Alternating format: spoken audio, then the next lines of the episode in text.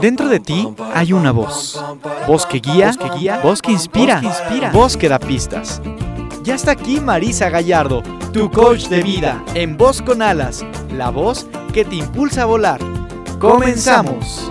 Hoy me levanto sin pensar, voy a dejarlo todo luego yo pongo la mano en el aire, echo a volar sin complicarme la vida, disfrutar y yo Hola, ¿cómo están? Hoy es miércoles, miércoles de Voz con Alas, el programa de la gente despierta. Y yo, yo soy Marisa Gallardo, la voz que te impulsa a volar y estamos transmitiendo como ya es costumbre para todos ustedes desde la cabina con alas. Vos escuchas, hoy tenemos una sorpresa, pero antes queremos invitarlos a que nos sigan en nuestras redes sociales. En Instagram nos pueden encontrar como arroba voz con alas, con Z, vos escuchas. Así que búscanos como arroba voz con alas y en el Facebook como voz con alas con Marisa Gallardo y en Twitter nos pueden encontrar como arroba letras alas. Los invito a que nos sigan, ahí van a poder escuchar los podcasts y bueno, se van a enterar de todo lo que sucede con Voz con Alas. Vos escuchas, como les dije, tenemos una sorpresa. Si ustedes quieren aprender cómo se hacen realidad sus sueños, sus anhelos, sus deseos, pues no se muevan de su lugar. Quédense con nosotros, estamos a punto de comenzar.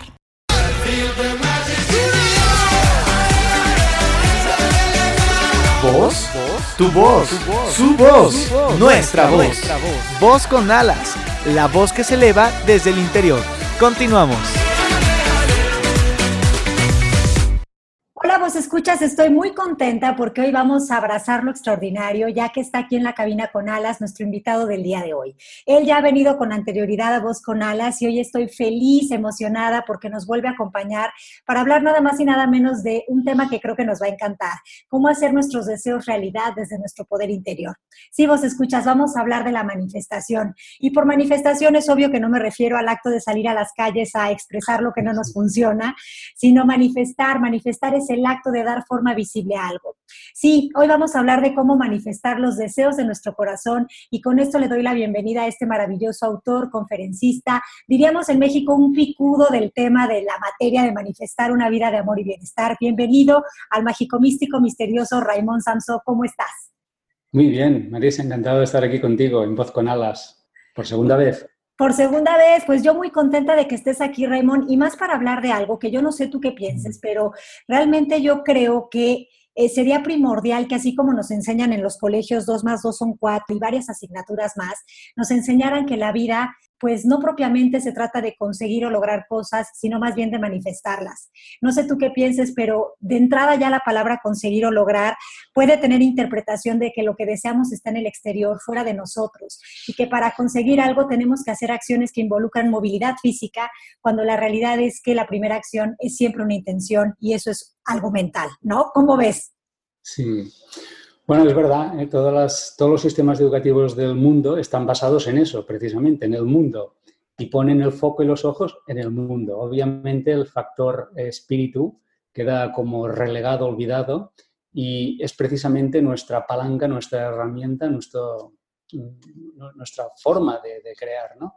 Así que, fíjate, yo creo que la escuela no nos prepara para conseguir cosas, yo creo que nos prepara para no conseguirlas. Exactamente. Sí, para sufrir queriéndolas, pero no conseguirlas, ¿no? Eh, no, sin maldad, ¿eh? no, no, como un acto de maldad, pero eh, por ignorancia, porque al final el, el, hecho de conseguir va vinculado al hecho de, de descubrir quién somos. Y como, y como, descubrir quién somos no es un tema por el que ahora mismo esté nadie, ni siquiera las escuelas, claro. pues entonces vamos mal. Sí, la idea aquí es romper con ese paradigma de la mente binaria, ¿no? De la mente del todo y el nada, de pensar que conseguir o lograr es existir. Yo creo que ahí está el cáncer de nuestra sociedad, que pues como tú bien dijiste, no, es, no viene desde la maldad, sí desde la ignorancia profunda y desde el miedo, ¿no? Totalmente. Y, y creo que tu libro es una gran propuesta para hacer ese cambio de perspectiva, hacer un cambio total de mentalidad y darnos cuenta que los deseos de nuestro corazón pues están ahí latiendo porque son un llamado al autoconocimiento y con ello a la liberación, ¿no? Entonces, bueno, pues qué, qué maravilla poder tener estos escritos tuyos y, y, contagiar a las personas y decirles que, bueno, Raymond, tú cuéntales, ¿a poco sí existe un código de la manifestación? Sí, y, y ha sido revelado desde tiempos eh, muy antiguos. Lo que ocurre es que no, le prestamos atención o no, no, nos parece suficientemente poderoso, ¿no? Porque la, verdad es que es muy sencillo, es muy simple, es incluso elemental, pero por, por, poco complicado que es, parece que es poco efectivo. Eso es lo que nuestra mente siempre busca cosas muy complicadas porque cree que las soluciones siempre lo son. Pero mm, todas estas enseñanzas que están en el Código de la Manifestación em, beben de, de, la Advaita Vedanta 5.000 mm, años atrás, del budismo también, eh, han sido escritas, explicadas mil veces por mil maestros y yo creo que nadie os ha hecho mucho caso. Hubo un, hubo un maestro occidental en este caso, que es, eh, fue Neville, Neville Goddard, que fue, introdujo todo este conocimiento oriental antiquísimo, lo introdujo en Occidente y le llamó la ley de la asunción. ¿eh? La ley de la asunción. ¿eh? Yo le llamo la manifestación porque es mi reinterpretación personal, ¿no? Pero él lo introdujo en Occidente de una forma sencilla, clara, sin complicaciones, porque es verdad que el, Advaita Vedanta es algo que uno lee y no entiende, ¿eh? al menos a la primera. Claro. Es complejo, es complejo. Entonces, claro, es, es, tan sencillo y tan simple que es complejo, ¿no? Es tan obvio que no lo vemos. Es tan profundo que eh, toca eh, paradigmas que el occidental no conoce. Incluso eh, tenemos un problema y es que nuestro lenguaje, el inglés o el castellano, da igual el español, no tienen vocabulario suficiente como para explicar este conocimiento. Sin embargo, el sánscrito, por ejemplo, sí lo tiene. Tienen un vocabulario muy refinado para explicar y para matizar eh, fenómenos místicos y espirituales. Nosotros no lo tenemos. Entonces, claro, entre que no tenemos el lenguaje y tampoco tenemos los paradigmas para intentar entender o ver eso, cuando nos lo explican no entendemos nada, nada de nada. ¿no? Entonces, Neville Goddard lo hizo muy fácil. Yo le leí, leí su obra, está en inglés básicamente, ahora empieza a estar en castellano si se busca en Amazon. Sí. Y a mí me fascinó y pensé que aquello tenía que ser compartido y explicado de una forma aún más sencilla. ¿eh? Porque también Neville Goddard, bueno, pues en los años 70 explicaba con un lenguaje también muy, muy de los años 70 y 60. Sí. Y lo, lo explico en un lenguaje muy, muy directo de hoy. ¿no? Así que quien quiera entender eh, cómo manifestar eh, no solamente estados mentales y emocionales, sino cosas materiales, que se lea el código de la manifestación, porque lo entenderá muy bien. Sí, por supuesto. Pero partiendo de la base de que nosotros, tú decías antes que el código de la manifestación, bueno, yo siempre te he dicho que para mí tú eres un traductor que hace sencillo lo, lo, lo, que era difícil, ¿no? Y tu libro hace muy, muy fácil entender esto. Sin embargo, la construcción mental de las personas cuando estamos en el ego, pues como que nos suena así como Disneylandia el libro, ¿no? Como que lo vemos y decimos, ay, ajá, ya parece que va a existir, si fuera tan fácil, ¿no? Y, la verdad es que eh, nos suena difícil porque desde el ego estamos acostumbrados única y exclusivamente a creer en aquello que vemos y podemos tocar. Y creo que uno de los poderes con los que empieza este despertar es precisamente darnos cuenta de que la única realidad es invisible. Y me gustaría que les hablaras de eso a los vos escuchas, porque eso a veces nos suena chino mandarín, es como que, ¿de qué me hablas? Como que invisible. Eh, no, no, no, no nos cabe en la cabeza cuando estamos en ego. Bueno, sí, yo sé que romper todos los paradigmas con los que hemos trabajado, pero yo te diré una cosa, si los que tenemos y estamos usando, los que utiliza el ego convencionalmente, fueran tan buenos, todo el mundo sería feliz, todo el mundo sería rico y todo el mundo tendría salud y todo el mundo tendría buenas relaciones. Como eso no es verdad, ¿eh? y la mayoría de la gente tiene una mala salud, una mala economía y unas malas relaciones, debo de sospechar que eh, lo que el ego dice saber no funciona. Si funcionara, el mundo sería un, paraíso, ¿no? y es más bien casi un infierno. Eh, por lo tanto, estemos abiertos, ¿eh? estemos abiertos a, otros paradigmas. ¿no? antes decías que es una Disneylandia. Fíjate tú que para el espíritu, todas las construcciones mentales del ego también son Disneylandia. Es decir, todo lo que puede decir el ego del espíritu el espíritu lo, percibe exactamente del ego. Es decir, cuando una persona viene y te, cuenta su constructo mental, su película mental, su rollo, ¿eh? por no decir su vida, ¿no? su película, la persona que está centrada en el espíritu es como si hubiera entrado en ese momento en Disney World, o sea, está viendo una película de ciencia ficción. Una escenografía de cartón, ¿no? que no tiene ningún contacto con la realidad. Pero bueno, aquella persona te lo está contando y cree que sí, que es verdad, ¿no? Que le está pasando aquello, que tiene un problema, que no sé qué, que la vida es difícil. Y aquella persona cree en eso, ¿no? Pero para una persona que vive centrada en el espíritu, está, eh, está delante de, no sé, de un extraterrestre, ¿no? Porque no entiende absolutamente nada. Bueno, yo te diría que el eh, no sé, por ejemplo, la ciencia. La ciencia nos, ha descubierto recientemente, tarda bastante la ciencia, la ciencia mm, avanza, pero es un poco lenta, ¿no?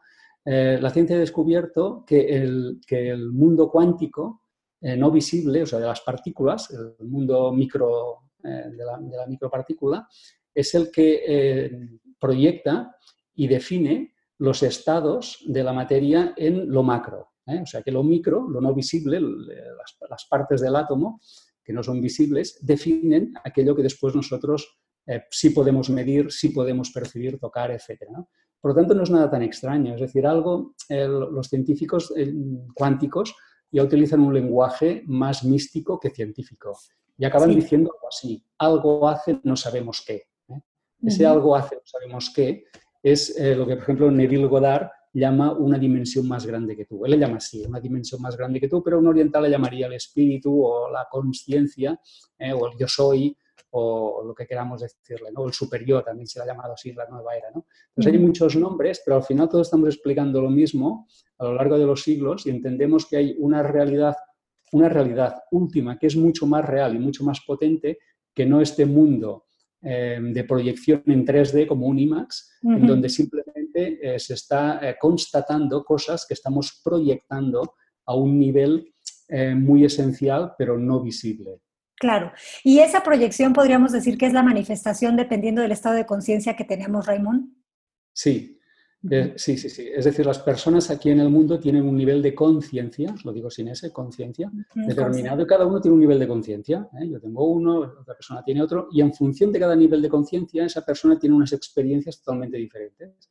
Así que vivimos en el mismo planeta, seguramente hablamos la misma lengua, tenemos una misma cultura y parecidas tradiciones, y sin embargo, ese no es la diferencia mm, radical entre tú, yo, yo y otro.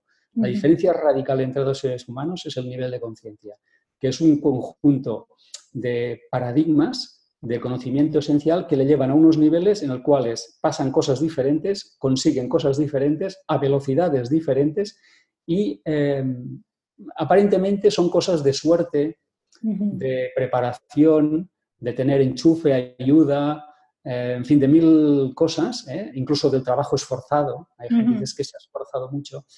Es decir, pero nunca entendemos que eh, realmente lo que marca la gran diferencia entre los eh, logradores y los no logradores es su nivel de conciencia. Claro, y por nivel de conciencia entiendo que podríamos decir lo limpio que tienes el canal de comunicación con esa conciencia con ese, ¿no? Sí, exacto. O sea, en la medida... más cercano está tu conciencia a tu conciencia, a tu superior, a tu yo interior, a ese, a ese yo soy, Em, más, eh, más eh, afinado estás, más eh, coherente eres y más, em, la, gente dice estar conectado ¿no? con la divinidad. literalmente así, ¿no? Es, también se llama estado de gracia. Cuando entras en estado de gracia o de flujo, pues todo ocurre fácil, todo ocurre rápido, eres un gran manifestador, pero tú no estás haciendo nada. ¿eh? Tú estás permitiendo que pase. Simplemente tú, desde tu nivel de conciencia, lo que haces es crear una intención o deseo. y, la intención o deseo es recibida por esa conciencia que pone en marcha una gran maquinaria mm, de la, que, de la que tú desconoces totalmente sus resortes, que acaba creando muchas cosas en tu vida. ¿eh? Así que cuando antes decíamos que vamos a, hacer, vamos a conseguir más cosas, en realidad no es el ego quien las consigue, sino que es un nivel de conciencia permisivo a su conciencia para que manifieste todo eso. Claro, oye, Raymond, sí, y perdón que te interrumpa, ¿y cuál dirías tú que es la diferencia entre un deseo del corazón y un deseo de la mente programada del ego? ¿Cómo poder identificar cuando es, algo que verdaderamente eh, es un llamado de, mí como una extensión de amor a cuando es algo que creo que necesito para hacer? Bueno, sí, es, es, es, esa metáfora que estamos haciendo ahora, es un deseo del corazón, es una metáfora, sería un, eh, un, deseo, un deseo desde esa conciencia. Es un deseo puro, guiado por el amor eh, creativo, em, ilimitado, etc. Es un deseo que nace de la conciencia. Y sin embargo, un deseo de la mente es un deseo de la conciencia, sin ese. Entonces, cada nivel de, conciencia, que tenemos muchos, eh, tiene unos deseos concretos. ¿eh? Hay, niveles muy bajos de conciencia que su deseo es hacer daño, por ejemplo, matar. ¿eh?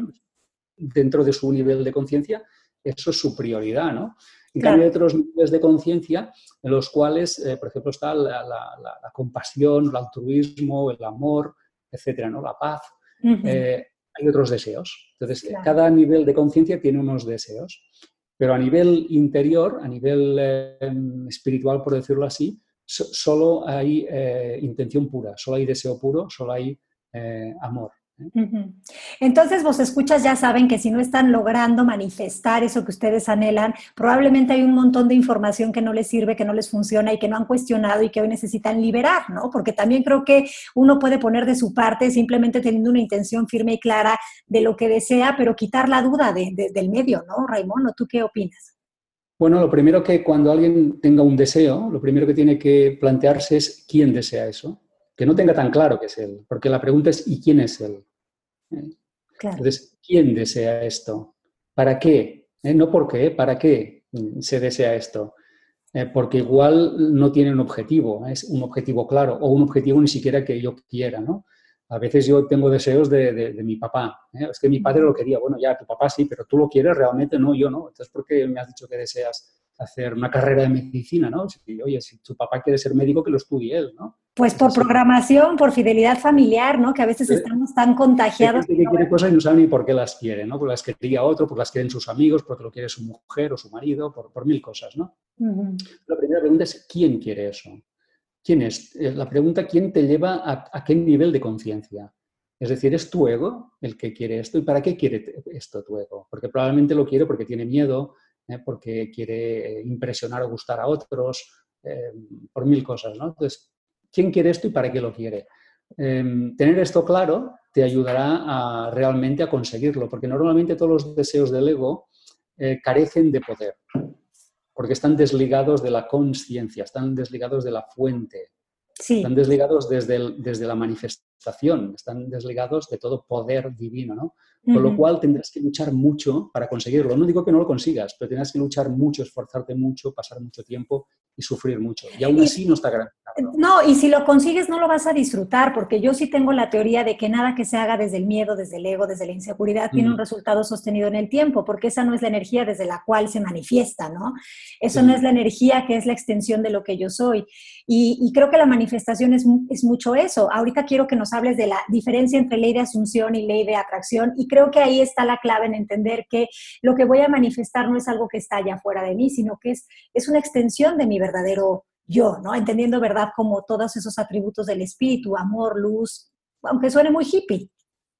Sí, bueno, para mí la ley de la atracción está bien, pero es como la fase elemental o primaria, es la, una enseñanza muy, muy básica, en la cual la visualización o la imaginación o la verbalización a través de afirmaciones eh, nos puede ayudar a conseguir algo. Esto no es más que una ley de la asunción, pero privada de, algo importante, que es la emoción. La emoción es importante. La emoción es mucho más importante que lo que puedas pensar, decir, visualizar. Está bien, ¿eh? visualizar, pensar, está todo muy bien, incluso hacer, pero es mucho más importante que sientes, porque si yo visualizo un deseo, pero siento que es difícil o que tardaré mucho o que no sé si lo lograré, estoy contradiciendo, me estoy restando y sumando, estoy dando un paso adelante y un paso atrás, ¿no? Porque por un lado sí me gustaría, pero por el otro no me creo capaz de conseguirlo, ¿no? Por lo cual yo mismo me limito. Entonces la ley de la asunción parte de la emoción, de la emoción pura del deseo logrado.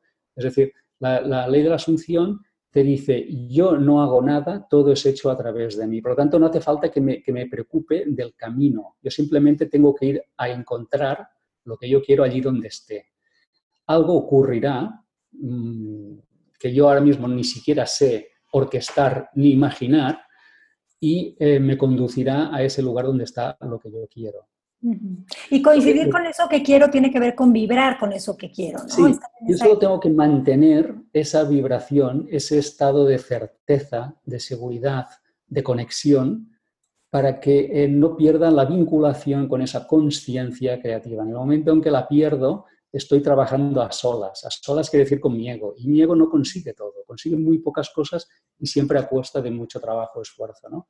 Por lo tanto, eh, tener este socio, esta conciencia, esa divinidad que nos ayuda en todo y, realmente hace todo, el amor hace todo a través de nosotros, eh, no aprovechar esto es desperdiciar algo realmente importante. ¿eh? Tenemos el mayor socio que podemos tener en, este negocio de la vida, ¿no? Y este socio es la divinidad pura, ¿no?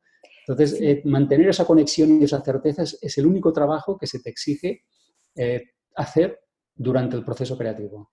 No, qué maravilla. Creo que es algo que si tienes buena voluntad es sencillo hacerlo, ¿no? en, el, querer está el lograrlo. Pero, eh, ¿qué pasa cuando mal usamos este poder de la asunción, ¿no? Porque yo sí he visto que nos la pasamos asumiendo eh, declaraciones y estados de ánimo no funcionales a través de pensar cosas tan básicas como eh, asumo que mi jefe es un dolor de muela picada, me siento frustrado en este trabajo en el que de verdad no veo cómo salirme de aquí y, y estamos asumiendo esa emoción día con día, día con día, y luego nos quejamos porque manifestamos más de lo mismo. ¿Cómo vamos a hacer algo diferente si seguimos eh, eh, no entendiendo el propósito de la emoción, ¿no? el, sentido útil de tener un cuerpo emocional?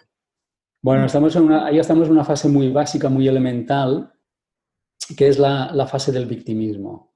En la fase del victimismo las cosas me ocurren.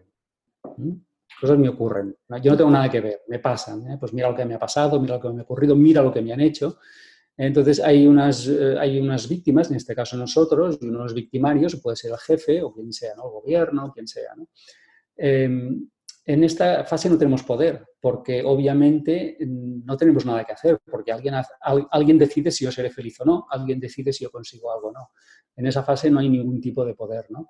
La segunda fase, que es cuando una persona ya empieza a, por ejemplo, pues no sé, hacer coaching, a leer libros de desarrollo personal, etcétera. Entonces ya empieza la fase del empoderamiento, en la cual seguimos en, ese mundo dual, ¿eh? en ese mundo dual y separado en el que estoy yo, pero ese es un yo mejorado, ya no es un yo víctima. ¿eh? Antes había un yo víctima, el peor yo que pueda haber, y ahora, ahora hay un yo em, fuerte, empoderado. Bueno, está bien, está bien, pero no es lo mejor. ¿eh? Entonces, ese yo empoderado mejor se le va como que mejorando. Le mejoramos el aspecto, le mejoramos un poco las emociones, mejoramos todo. O sea, es como, es como un yo tuneado, ¿no? Es como esos coches que les pintan y les ponen ruedas, ¿sabes? Para que hagan mucho ruido y parece que son unos coches extraordinarios, ¿no? Entonces, eso se consigue, pues eso, pues hay personas que van a cursos, que leen libros, que van a un coach. Hombre, te diría que esto es mucho mejor que lo otro. ¿eh? Esto ya es un paso. Desde luego. Pero no, es, pero no es el final del, del, camino, porque luego, luego del victimismo y el empoderamiento está la iluminación. La iluminación es cuando estás totalmente conectado eh, contigo y ya no hay dualidad, ya no hay un yo, no hay un yo que mejorar. O sea, yo, no tengo que empoderarme, porque la pregunta es, ¿quién diantres tiene que empoderarse? Si es un personaje inventado, que no existe. Por lo tanto, no tiene sentido empoderar a, Mickey Mouse, porque no existe Mickey Mouse, ¿no? Entonces, en, esa fase de iluminación uno se desprende de esa eh, identidad falsa, ya, lo cual es una liberación porque ya no tiene que mejorarla, ¿eh? ya no tengo que mejorar mi carácter, ya no tengo que mejorar encontrar, eh, encontrar mi, mejor versión, ¿no? Que siempre los seres humanos están muy en su mejor versión. ¿Cuál será? ¿Cuál es la mejor versión si es una expectativa en tu cabeza programada de ego, ¿no? No existe. Pero, insisto que es un paso intermedio necesario y mucho mejor que el otro, porque el, el, primero decía, yo no tengo nada que hacer porque ya sabes, mira, si tienes suerte, la vida te va bien, si tienes mala suerte, pues no. Eh, en este al menos la persona toma las riendas y trabaja en sí misma, pero la pregunta es en qué sí mismo está trabajando. Está trabajando en sí mismo totalmente ficticio y desconocido. ¿no? Y en la última fase, como decía antes, de la iluminación, una persona ya no vive desde la dualidad, vive desde la unidad. ¿La unidad con qué? Con el yo soy, con la conciencia. Y desde ahí eh, no mm, aunque sabe que, tiene un cuerpo, obviamente, tiene un cuerpo que es muy útil y tiene una personalidad inventada, que también es muy útil para sus relaciones y sus cosas, pero ya no se identifica con todo eso. Todo eso es el vehículo al que se sube. Es como tener un carro al que tú te subes, pero tú sabes que tú no eres el carro, el carro lo puedes cambiar, ¿no? Entonces, utiliza ese carro porque le va muy bien para ir a los sitios, pero no se identifica con el carro, ¿no? Y, y eso es una libertad brutal, porque no tienes nada que mejorar, tú sabes quién eres. Y cuando alguien sabe quién es, eh, sabe de lo que es capaz. Y entonces ya empieza a delegar en ese gerente cósmico en el cual dices, yo eh, daré el paso, yo estaré allí, yo diré sí cuando es sí, diré no cuando es no, pero simplemente yo entrego todos mis días y todas mis acciones a esa conciencia que es la que me va a llevar allí a donde yo voy. Y todo el trabajo, eh, todo el trabajo es suyo. Simplemente haces, eh, diría yo?, la parte más visible de todo eso, pero que que, realmente no es tu mérito. Alguien me dice, ¿tú has escrito este libro? bueno, sí, yo estaba delante del ordenador, pero te aseguro que, que, todo esto pues no es mío, no sé, yo. Es un canal. Me presenté voluntario. ¿eh? Claro. yo estuve ahí, estuve unas horas y unos días y participé pero realmente la fuente proviene de la conciencia, así que, bueno, pues, Y ahí, es, lo, hecho otro, ¿no? Eh, lo ha hecho otro, pero ahí es donde me hace mucho sentido esto del servicio, ¿no? Que nosotros como seres humanos en estado eh, puro, pues nuestro, uno de nuestros motores es servir, y servir es ser ese canal, ¿no? Para que se contagie, se expanda, pues lo único verdadero en nosotros que es ese amor. Y yo creo que, bueno, pues este libro tuyo es una manifestación de ese amor que tú permitiste que, que, que pasara a través de ti y que con todos estos dones que tienes de, poder hacerlo sencillo, pues, pues nos lo trajiste. Oye, eh, Raimón, ¿y qué, qué, onda con esto del verbo yo soy? Es el verbo de la creación, pero ¿cuántas veces no lo usamos de formas eh, pues absurdas, poco funcionales? Eh, decimos cosas como yo soy desordenado, yo soy agresivo, yo soy... nos diagnosticamos con ese verbo y no estamos entendiendo que es una palabra que de verdad eh, desata nuestro poder interno. Bien, de hecho la, palabra yo soy también está en muchas eh, tradiciones de sabiduría, por ejemplo en, la India es el Soham, ¿no? Eh, y luego pues en, sánscrito también está, en, la encuentras en la Biblia, la encuentras en todos lados, ¿no? El poder del, yo soy, y así se define además. En la Biblia en concreto se define así, ¿no? Dios, cuando le pregunta a Abraham, ¿no? Dice, ¿y quién, y quién les digo? ¿Eh? Que he hablado con quien y dice, diles que yo soy el que soy. ¿no? Em, yo lo que les diría a esas personas que se queden con soy, incluso que quiten el yo si quieren, porque el yo puede llevar a, confusión. Pues yo cuando, digo yo soy, no me refiero a un yo ego, sino a un yo con mayúscula, que es, diríamos, conciencia soy. ¿Eh? Para traducirlo bien sería conciencia soy, conciencia soy. Ya está, con eso nos podríamos definir qué eres, conciencia soy. ¿eh? Porque cuando pones el yo, la gente empieza a decir, ah, yo, el tú, el nosotros, el vosotros, ya entran los pronombres, ¿no? Pero bueno, si le ayuda que quite el yo y ponga conciencia soy. Y, cuando dices conciencia soy desordenado, ya no tiene sentido. No. Conciencia soy antipático, conciencia soy, eh, no sé, ¿eh? impuntual, ya no tiene sentido, porque conciencia soy es conciencia soy. Eh, en la conciencia no hay tiempo, con lo cual no eres ni puntual ni, poco puntual. Ni, en la conciencia no hay ni orden ni, desorden. Entonces, no hay, no hay un mundo físico. ¿no? Entonces, cuando tú integras ese yo soy o conciencia soy, ya, no se te ocurre poner cosas, eh, tildes y adjetivos detrás, porque sabes que todo eso son inventos tuyos. ¿eh? Ahora soy simpático, ahora no lo soy, ahora soy casado, luego soy divorciado. Bueno, no lo sé, claro, podemos poner lo que queramos, ¿no? Pero eso no nos define, todo eso es transitorio. Y sin embargo, el conciencia soy, eso se queda contigo siempre, ¿eh? en este planeta y, fuera de este planeta. Sí, ese es un gran tip. Creo que nos puede funcionar muchísimo porque no estamos hablando de contrastes. Los contrastes vienen del mundo de la percepción y el mundo de la percepción es siempre ego. Y lo que estamos lo que estamos, sí, la separación, y lo que estamos aquí nosotros aprendiendo es a darnos cuenta de que nunca hemos estado separados de esa, de esa inteligencia infinita, Dios, luz, fuente, cosmos, eh, sino, que, sino que somos parte de eso, ¿no? Y quitar todo esto que nos limita, porque como tú bien dices, el yo soy, pues ahí la gente se está identificando y la identificación es propiamente una cuestión que siempre tiene que ver con ego, ¿no? Oye, y entonces, eh, pues los 12 poderes en, tu libro, y no voy a desvelarlos todos para que lean el libro, porque el libro la verdad es una joya, pero a mí me, gusta, me gustaría mucho que también nos explicaras la, el poder de la imaginación, porque para mí la imaginación es la forma que tenemos de hacer magia, aunque a veces desde la programación de miedo, pues la usamos como para visualizar los escenarios de terror y, prepararnos ante lo que podría pasar. y, y romper ese hábito eh, y usar la imaginación como, como esta fuente de, conexión y de inspiración, ¿cómo sería, Raymond? ¿Qué tips nos puedes dar? Bueno, la, imaginación realmente es uno de los poderes más poderosos. Em, de hecho, eh, y lo decía Neville Goddard, es que la imaginación es el puente entre la conciencia y la conciencia, y entre la conciencia y el mundo.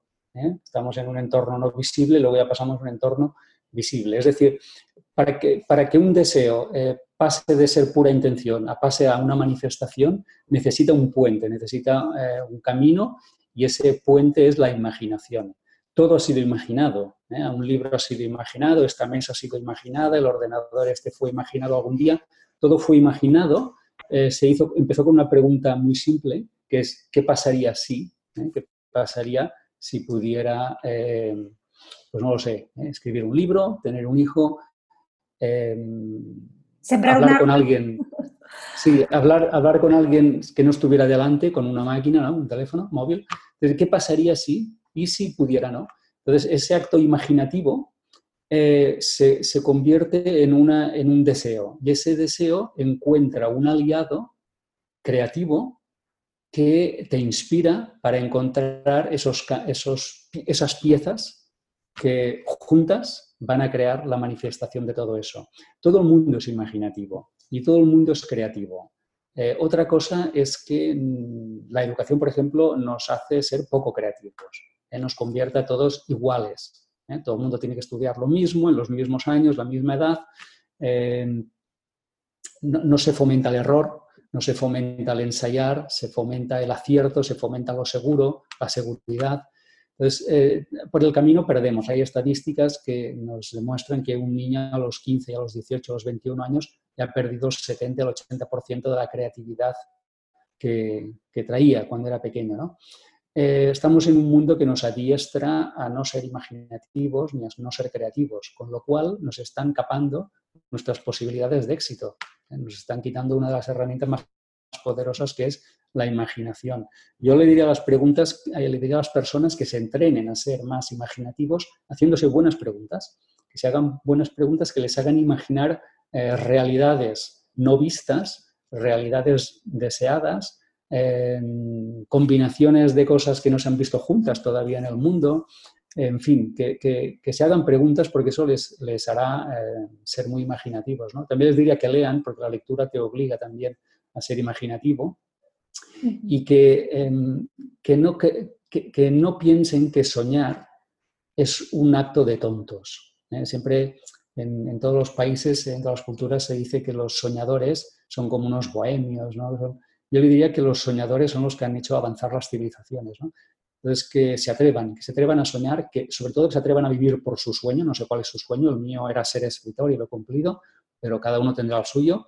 Entonces, yo le diría a las personas que se atrevan a vivir por un sueño, que sean soñadores, que utilicen la imaginación, que se atrevan a ser creativos y verán que conectan con, con uno de los poderes más grandes que existen en el universo que se atrevan a hacer magia, ¿no? Sobre todo magia a través de entender que no habría innovación si no, si no existiera la imaginación, ¿no? Es esa puerta de conexión con ese mundo de la conciencia, con ese del cual nos hablas, y, qué maravilla poderlo utilizar eh, para, pues, para seguir expandiendo eh, lo verdadero en nuestra vida.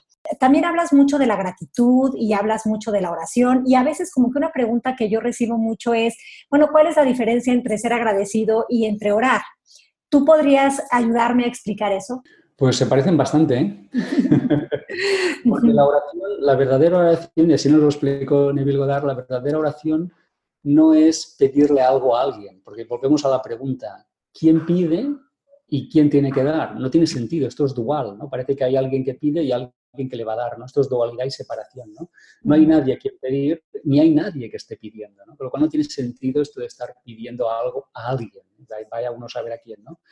Em, toda, toda oración, en el fondo, es, una petición a uno mismo. Y la oración debería de convertirse en un acto de gratitud. Por eso te decía que coinciden. La verdadera oración no pide nada. La verdadera oración agradece, em, agradece aquello que uno quiere mm, ver. Y ya lo está agradeciendo. Y tú dirás, pero ¿cómo puedo agradecer una cosa que todavía no ha sucedido? Precisamente eso es la ley de la asunción. La ley de la asunción es dar por hecho, dar por hecho que eso eh, será visto en el mundo, que eso vas a, poder vivirlo en el mundo. Y como no tienes ninguna duda, ya estás agradeciéndolo. No estás pidiendo a alguien que te dé algo, sino que ya con anticipación ya estás agradeciendo ese, ese, ese sueño que ya ha ocurrido en el mundo no visible y que necesita un tiempo para trasladarse al mundo visible. sí. Eso es lo que te iba a decir, o sea, al final del día les tengo noticias. Eso ya sucedió a nivel espiritual, a nivel invisible. ¿Y, qué relación tiene todo esto con lo que nos hablabas al principio de la ciencia y la física cuántica, que es justamente el estudio de eso pequeñito que no vemos, pero que es, eh, yo siempre les digo, tú no ves tus emociones, pero existen, ¿no? Tú no ves tus pensamientos, pero ahí están. Y todo eso está en la parte invisible que está generando también realidad. Todo eso nos lleva a paradigmas eh, muy revolucionarios. Yo, sé, yo si quieres ahora aporto uno. Sé que es muy rompedor, ¿no? Pero bueno, démonos tiempo también, ¿eh? Ay, claro. Pero esto es lo que nos cambia la vida. Em, según la ley de la asunción y según los místicos a los que yo he estudiado de otras fuentes y corrientes de pensamiento, el mundo ya está terminado. Sí. Es decir, todo ya ocurrió. ¿Eh? aunque, aunque parezca que en este momento está ocurriendo, todo ya ocurrió, con lo cual el final es seguro. Entonces, por decirlo de alguna forma, en ese estado final ya existen todos los resultados posibles, existen todos. ¿Y cuál ocurrirá? Bueno, eh, ahí, está nuestro, ahí está nuestra capacidad de creatividad y nuestra única libertad. Nuestra única libertad no es elegir los resultados, puesto que ya existen todos y ya están incluidos en el final. Lo único que podemos hacer es ordenarlos de una forma diferente. Es decir, ordenar las piezas que ya existen en ese mecanismo, que ya existen las piezas. Y ahora lo que puedo hacer es ordenarlas de una forma o prescindir de ellas, pero ya existen, están ahí como, eh, como posibilidades, todas ellas. ¿no? Esto es, un lenguaje muy cuántico. Sí. Que bueno, pues un hecho tiene muchas opciones y cuando pones foco en una, esa es la que ocurre, precisamente la que tú has puesto foco y observación. En las demás no, pero están allí. ¿eh? Están allí. Pues, Fíjate qué, tranquilidad le diría a una persona que decir, pues, que no sé, que yo sea escritor es, un resultado cierto, seguro y exacto que existe, porque el mundo y la creación ya terminó. Y eso ya existe ¿eh? en el origen de todo. No, qué eh, paz. Que ocurran o no, que, tú lo vivas o no, mejor dicho, que ocurra en el mundo o no, es cosa tuya. Depende del tipo de observador e intérprete que seas, ¿no? Va, a depender de eso. Tu elección. Si quieres poner foco en eso, lo podrás manifestar. Y si pones foco en otra cosa, manifestarás otra cosa. Pero que sepas que ese resultado, como resultado, ya existe. Sí, qué maravilla, qué descanso. un paradigma ya sé que es extraño, pero hasta que no entramos en estos paradigmas no podemos ir subiendo niveles de conciencia, como decía antes. ¿no? En esos niveles de conciencia más expandido pasan cosas realmente muy interesantes. Yo, invito a la gente que se anime. O sea, por ejemplo, que, no sé, que me digas que, vas a dar la vuelta al mundo, yo que sé, cualquier cosa, em, si no existiera ya como posibilidad, a ti no se te podría ocurrir. Exacto. O sea, lo que quiero decir es que cualquier sueño puede imaginarse o soñarse gracias a que existe como tal. Si no, ni siquiera se te pasaría por la cabeza. ¿Sabes? Como aquel que dice, mm, no he visto nunca el amarillo, ¿cómo lo explicas el amarillo? ¿no? Es, una cosa un poco rara, ¿no? Pues claro, claro. No se te pasaría por la cabeza ningún sueño si ese sueño no fuera posible ya no, y, estuviera incluido. Es un acto de conexión puramente con el yo soy, la oración, y es un acto de agradecimiento, porque cuando estás en, en la conexión pura, sabes que tienes absolutamente todo. Claro, que nada te falta. Tú eres el, origen.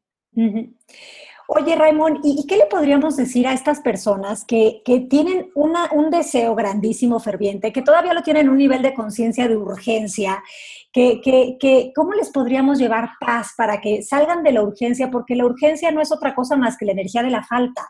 ¿Cómo, cómo hacerles ver que eso que están anhelando, lo único que no está funcionando es la intensidad esta de, de desespere con la que lo están haciendo? ¿Cómo llevarles un poco de paz? Porque yo creo que todos desde el ego en algún momento, yo incluida, me pasó que era de quiero que pase esto y que pase ya, ¿no? Como el chiste de Dios, dame paciencia y la quiero ahora, ¿no? Pues así, un poco esa idea. ¿Qué, qué les diría? Bueno es, que, claro, ¿sabes lo que ocurre? Que eh, desde esa posición no hay orden, no hay, hay mucha entropía, hay mucho desorden. ¿Por qué? Porque la persona que está tan, eh, tan nerviosa, tan ansiosa, eh, tiene miedo. Si no, no estaría ansiosa. Es decir, aquel que sabe que el resultado es cierto y seguro, puede esperar lo que toque, porque sabe que el resultado es seguro. Pero la persona que no, em, que no tiene esa certeza necesita verlo, si no lo ve, no lo cree. Si no lo toca, no puede eh, darlo por cierto. ¿no? Con lo cual, esa, ansiedad es una muestra de su inseguridad y de su separación. Desde ese estado yo mm, no le veo, no le veo un buen final. ¿eh? El final que quiero, al menos. Pero, pero, Sin embargo, podemos hacer un llamado a la verdad de que hay en estas personas, ¿no? O sea, como que hay una parte de ti que sabe que, que, que cuando te quitas del medio, esto puede suceder. Ya viste que tu urgencia no te sirve, no te funciona, es más, te estaciona. ¿Qué podrías hacer hoy diferente? Yo creo que siempre tenemos como que una línea muy finita de poder eh, ver, ¿no? Entonces, pues a lo mejor escuchar. Bueno, es que a lo mejor no hay que hacer tantas cosas, ¿eh? A lo mejor lo único que hay que hacer es sentarse al lado, hacerse a un lado, como dices tú, y esperar no tanto que pasen cosas, sino esperar que tú pienses y sientas de otra forma. Claro. Porque es necesario que tú pienses y que seas otro, ¿eh? que seas otro, otro nivel de conciencia. En ese otro nivel de conciencia em, no habrá ansiedad, no habrá prisa, habrá certeza, habrá confianza, etc. Eh, hay un nivel de, conciencia en el cual hay aversión eh, o apego, que son dos fuerzas que los budistas ya han explicado muy bien. la aversión es no quiero esto, no quiero que me pase esto, y el apego es yo quiero y necesito esto. Son, son, lo mismo, pero con dos sentidos contrarios. Esto no lo quiero y esto sí lo quiero. ¿no? Sí, dos excesos. En, las dos hay mucha ansiedad. Es un nivel de conciencia muy bajo. Yo no te digo que quieras nada. Todo el mundo quiere cosas, pero las quieres sin total apego cuando no las tienes y cuando las tienes y no las quieres, las, las, las, las llevas sin ninguna aversión. Es decir, la aversión y el apego para ti no son un problema. Cuando no ocurre nada, aceptas que no ocurre nada y no pasa nada, lo vives tranquilamente. Y cuando ocurre una cosa que no te gusta, pues eh, no, la, no la rechazas, sino que eh, te transmutas tú o transmutas la, situación si puedes, ¿no? Pero acabas de decir, ajá, perdón, sí, sí, termina. Que todo el mundo está en el sitio ideal, todo el mundo está viviendo lo perfecto, lo que más necesita. Esa persona que está tan ansiosa, lo que necesita es desarrollar una paciencia infinita. Cuando tenga paciencia infinita, todo irá súper rápido pero necesita tener una paciencia infinita, si no, no podrá haber eso. Oye, pero el antídoto para la paciencia infinita es la aceptación, lo acabas de decir claramente, ¿no? Cuando aceptas, transformas. ¿Y la aceptación de qué viene? La aceptación viene del autoconocimiento.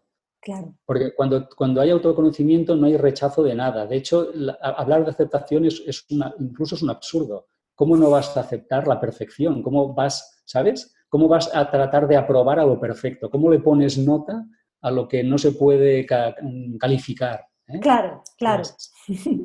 No es que digas, mira, yo esto lo soporto, o yo esto, bueno, lo aguanto bien, o lo acepto. No, es que ya ni siquiera dices eso. Esas son palabras que las usamos aquí para que nos entiendan, pero que son el vocabulario del ego, ¿no? Claro, sí, vocabulario del ego, pero que pues mientras tanto hace un puente, ¿no? Entre lo terrenal y lo divino.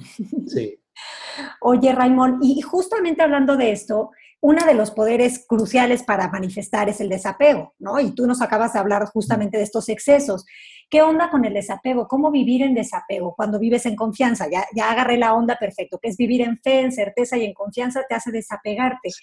Pero en, efectos prácticos, en la vida cotidiana, pues ponemos el ejemplo de que tú no vas nunca, al, si pides algo al camarero o al mesero, nunca vas a revisar si ya lo están preparando porque das por hecho que ya hiciste tu pedido. ¿Qué nos pasa? Que en, la realidad física constantemente andamos con delirio de persecución viendo a ver si sí se está haciendo o no, como que yendo a revisar, cómo salirnos de eso. O sea, yo sé que es otra vez un nivel de conciencia, pero ¿qué podríamos, eh, ¿qué podríamos ser? Porque ya sé que no se trata de hacer, sino de ser en ese momento para poder desapegarnos.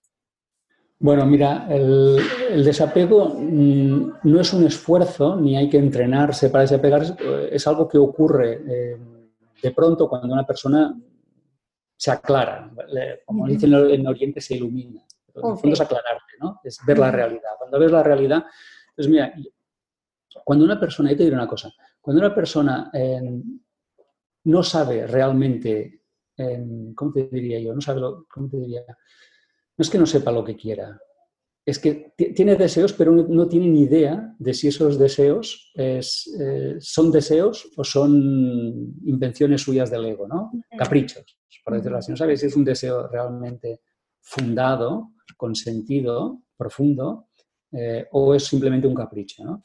Entonces yo siempre, em, yo he llegado a la conclusión de que no tengo ni idea de lo que es mejor para mí. Obviamente puedo tener preferencias y cuando voy a votar, pues voto por uno y no voto por el otro. Y cuando compro unos zapatos, elijo este y no elijo el otro. Y cuando vas a comer, comes algo diferente que otra cosa. Todo el mundo tiene preferencias y tiene gustos. Pero hablando de algo más profundo, yo te diré que en mi caso, por ejemplo, yo a la conclusión de que no tengo ni la más mínima idea de lo que me conviene más. Como yo no lo sé, ¿eh? como personaje, lo que hago es delegar todas esas elecciones en esa conciencia o yo soy. Y le digo, oye chico, tú me has metido en este lío, ya me sacarás. Eh, si tiro por aquí, tiramos por aquí, y si no, pues tiraremos por allí. Em, ¿Sabes? Porque yo puedo pensar que esto es lo mejor para mí y luego darme cuenta que aquello se acaba convirtiendo en mi infierno. Y esto me ha pasado muchas veces, ¿no? Claro. Un trabajo, lo que sea, ¿no? qué, bueno me parecía y luego fue un infierno. Me llegado a la conclusión de que dices, oye, yo no soy adivino, ni sé tanto, no tengo ni, idea de lo que más me conviene. Obviamente tengo deseos, tengo caprichos y tengo gusto y tengo preferencias, claro que sí, pero no tengo ni más. Entonces, esto es el desapego. El desapego es aceptar que no tienes ni la más ligera idea de lo que te conviene. Ya sé que esto parece que seas un idiota, pero te diré una cosa, eres un idiota muy feliz porque ya no estás apegada. No, y aparte eres, un idiota sostenido, ¿no? Por la vida. o sea, no, eres una hormiga que, un corcho en medio de la tempestad, o sea, eres, eres un idiota sostenido y entonces ya eres bastante inteligente. Porque entonces ocurre que el que tiene aquel deseo y se aferra al deseo, está pegado al deseo, entonces ya, él ya no tiene deseos. Los deseos que tienen a él, que es diferente. Ya lo poseyeron. deseo, ¿no? Lo cual digo, mira, yo siempre digo, mira, esto o algo mejor. Y aquí no está mi felicidad, pues el yo, el yo soy que hay en mí sabrá conducirme a ese otro lugar donde encontraré mi paz y mi felicidad, ¿no? Claro, pero es obvio y lógico hacer eso, desapegarse, cuando uno tiene esa certeza, esa confianza. Pero yo lo que me he dado cuenta en mi trabajo personal, Raimón, es que yo mucho de mi miedo venía de mis creencias sobre Dios, cada quien llámele como quiera, ¿no? Como que yo tuve que hacerme varios trabajitos porque yo sí tenía la creencia de que este señor era un señor, imagínate, ¿no? Y era un señor barbón castigador, mala onda, cadenero de antro que te veía y según le caías te decía tú sí pásale al reino de los cielos, tú no. Tuve que hacer ese trabajo para poder hacer ese, eso de lo que tú me hablas, ¿no? Para decir, yo me la he hecho de muertito, flojito y cooperando en el río de la vida, porque sabes que esa inteligencia infinita es amorosa y divina, pero cuando no lo sabes es cuando tu ego te empieza a decir, este mundo es muy difícil, acuérdate de que aquí todo es hostil, la gente quiere algo de ti, eh, tú, o sea, como que cuando estás en esa conversación, ni muerto quieres confiar en eso que supuestamente crees que te va a castigar porque no te has portado bien. Pero qué interesante es cuestionarnos todo eso para darnos cuenta de que cómo podemos seguir creyendo en el miedo. Sí, sí, ese personaje que nos hemos inventado también es absurdo, porque fíjate que dicen que Dios creó al hombre a su imagen y semejanza y entonces el ser humano le devolvió el favor, ¿no? Y el de favor fue que creó también un Dios a su imagen y semejanza. Entonces, como el hombre eh, eh, era violento, creó un Dios violento. Como era justiciero y pendenciero, creó un Dios justiciero y pendenciero. ¿Eh? y como tenía mala leche y mal carácter, pues también creó un Dios con mal carácter. ¿no? Entonces, fíjate tú que nos, nos, hemos inventado una película, pero yo te tengo que decir, y esto ya nos lo han dicho, no hay nadie allí a quien pedir nada, olvidemos ya eso, eso es un infantilismo. Estamos ya en el siglo XXI y tenemos que salir de ese infantilismo como especie y dejar de pensar de que hay un personaje juzgador eh, creado nuestra imagen y semejanza. Eso no existe, no existe en, ningún lado, eso es muy poco espiritual. Eso no quiere decir que no haya una realidad no visible, no personal, no dual, no separada, que es la creadora eh, del universo, ¿no? pero es que nosotros ya somos parte de eso. Claro, sí, totalmente. Y me encantaría que tú nos contaras alguna experiencia que tú has manifestado. Todos somos una manifestación, ¿no? El, cuerpo que tenemos, la vida que tenemos, el trabajo que tenemos, los hijos si es que los tenemos, es una manifestación. Pero, ¿podrías contarnos alguna manifestación que tú hayas dicho, no inventes, Neville Goddard, de verdad, si era un místico y, yo soy la prueba viviente de cómo esto sirve y funciona? Sí, bueno, muchísimas cosas. Eh, pero básicamente un estilo de vida. Es decir, yo siempre mm, buscaba un estilo de, vida que, tenía una serie de, características y eso es lo que estoy viviendo desde hace ya unos años. De hecho, em, lo que estoy viviendo ha superado lo que yo esperaba. Em, yo lo imaginé, ¿eh? lo imaginé porque alguien puso esa semilla en mí. Yo recuerdo que leía un libro em, de una autora americana que decía que era escritora, y es verdad, no, recuerdo su nombre, era escritora, y usted estaba leyendo un libro suyo que escribía en una casa frente al mar en la bahía de San Francisco, y bueno, se dedicaba a escribir libros inspiradores, ¿no? yo, yo, tuve el, deseo de decir, es que yo quiero esto, yo quiero tener una casa muy bonita delante del mar y dedicarme a escribir libros inspiradores, ¿no? Eh, y no he parado hasta, hasta manifestarlo, y eso ha ocurrido. Y, y, dicho esto, pues ahora mismo yo soy como un coach sin objetivos, que también lo explico en algún libro, ¿no? que es una cosa rarísima, ¿eh? porque todo coach siempre tiene algún objetivo, ¿no? Pero yo de alguna forma yo ya estoy, o sea, yo ya he terminado, ¿eh? ya he cumplido todo lo que yo quería y bastante más, ¿no? Entonces, yo he ganado, para mí, ¿eh? para otros no lo sé, pero yo para mí ya he ganado, no aspiro a tener un nivel de éxito X, ¿eh? o yo ya estoy. todo lo que venga es una propina y esa más a más, ya lo, ya lo tengo, ¿no? Yo quería un estilo de vida, lo he construido y lo estoy disfrutando. Entonces yo creo que quiero, quiero animar a las personas a que, que construyan algo parecido. ¿eh? Ya no se trata tanto de una cosa concreta, sino que sea todo como un estilo de vida, ¿eh? que tenga que ver con tu tiempo libre, tu forma de vivir, eh, tu forma de, de, ganarte la vida, dónde vives, con quién, tu horario, muchas cosas. ¿no? Entonces yo diría a las personas que, que imaginen ese, ese estilo de vida ideal, que son muchos elementos, y que pongan eso como su objetivo y que se conviertan ya en eso, que sientan ya eso y que tengan la certeza de que, eso va a ser manifestado por ellos mismos, aunque no sepan mm, cómo. La gente siempre me pregunta, ¿cómo se hace? Yo le digo, ni lo sé ni me importa, porque como yo no lo voy a hacer, ¿sabes lo que te digo? Claro. Yo siempre voy a desearlo y asumirlo como cierto. Y entonces van a pasar cosas que mi yo, mi yo superior va a orquestar. Claro, sí, como, como dices tú, ¿no? Que estas preguntas de cómo le hago son más bien cómo le ego, ¿no? Totalmente del ego. Es más bien qué quiero y ponernos ahí. Y creo que en este ejercicio que les acabas de dejar a los vos escuchas está, eh, pues, eh, hecho el, proceso milagro, ¿no? Los pasos del proceso milagro. Sí. el primer paso es, em, de alguna forma, deshacerte de todos los paradigmas em, limitantes. El primer paso, el paso cero, antes del paso uno, sería paso cero, tira a la basura todas estas creencias limitantes de que tú haces algo, de que tú eres imperfecto, de que tú estás separado, de que tú tienes suerte o mala suerte. O sea, tira todo eso a la basura, fuera, haz limpieza. Es como borrar el disco duro, bórralo. Entonces, segundo, el primer, y el primer paso, el paso uno, ¿eh? estábamos en el cero, la preparación. El paso uno es, tienes que averiguar quién eres. Hasta que no averigues quién eres, no tendrás el poder de quién eres. Solo tendrás el poder de tu ego. Lo, lo vuelvo a decir porque si no la gente no lo entiende. Hasta que no sepas quién eres, estás prescindiendo de todo tu potencial. Y estás trabajando únicamente con la fuerza del ego, que es muy poca. Desde el momento en que tú sabes quién eres, adquieres todo el poder de tu yo soy. ¿Mm? Ese sería el, el primer paso. Y luego ya simplemente viene asumir con la emoción de la certeza de que eso es seguro, porque sabes que en ti está el poder que crea universos y si algo crea universos, ¿cómo diantres no va a crear esa profesión o esa casita que quieres para vivir o esa relación de pareja? ¿Cómo diantres no va a crear eso si ha creado todo este universo que funciona a la perfección? Entonces, el segundo paso es asumir eso con toda la certeza, es decir, lo que crea universos, que sabe un montón, va a organizar para que yo tenga esta relación de pareja, este hijo, este trabajo, esta casita o este lo que sea. ¿no? Y, el, y el el tercer paso ya sería, pues, em, soltarte, deja que ocurra. ¿eh? ¿eh? obviamente está allí, cuando hay que dar un paso al frente lo das, cuando hay que decir sí, dices sí, cuando hay que decir no, di no, está allí, pero fluye. ¿eh? Ese sería el paso, sería fluye. ¿eh? Y, ya está, es que no, no, hay, no hay nada más que eso. Nada más que eso. No, pues qué delicia.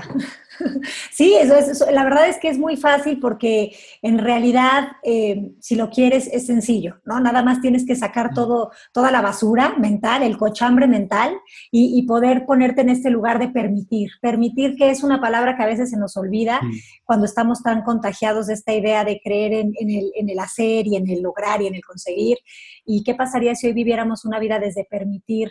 Lo que nos, desde regalarnos, ¿no? El, derecho de, porque creo que manifestar, y es una cosa que todos traemos de nacimiento, o sea, cualquier persona que exista tiene el poder de manifestar, lo sabe o no lo sabe. Ah, sí, sí.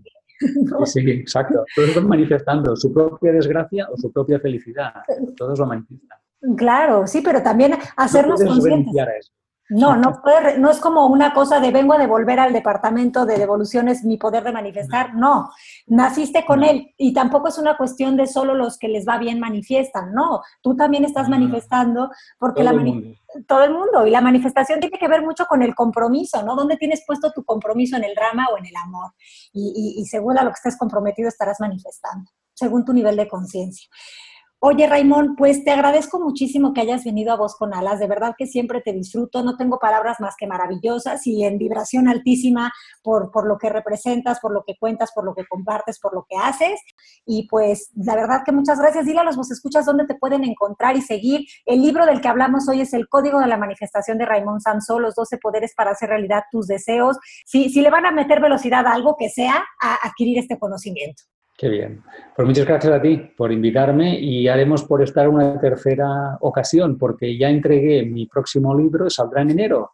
Así que, bueno, pues eh, en enero podemos hablar de un nuevo libro que también va a sorprender a mucha gente. Claro que sí, Raymond, ya sabes que esta es tu casa, aquí te vemos en enero para que nos cuentes todo lo que traes, que aparte nos va a interesar muchísimo porque como siempre traes ideas eh, que están muy alineadas al bienestar y a este estilo de vida que tú has decidido vivir desde hace mucho tiempo y ser un ejemplo de él. Oye, Raymond, entonces, ¿dónde te encuentran? www.raymonsamso.com sería, ¿verdad?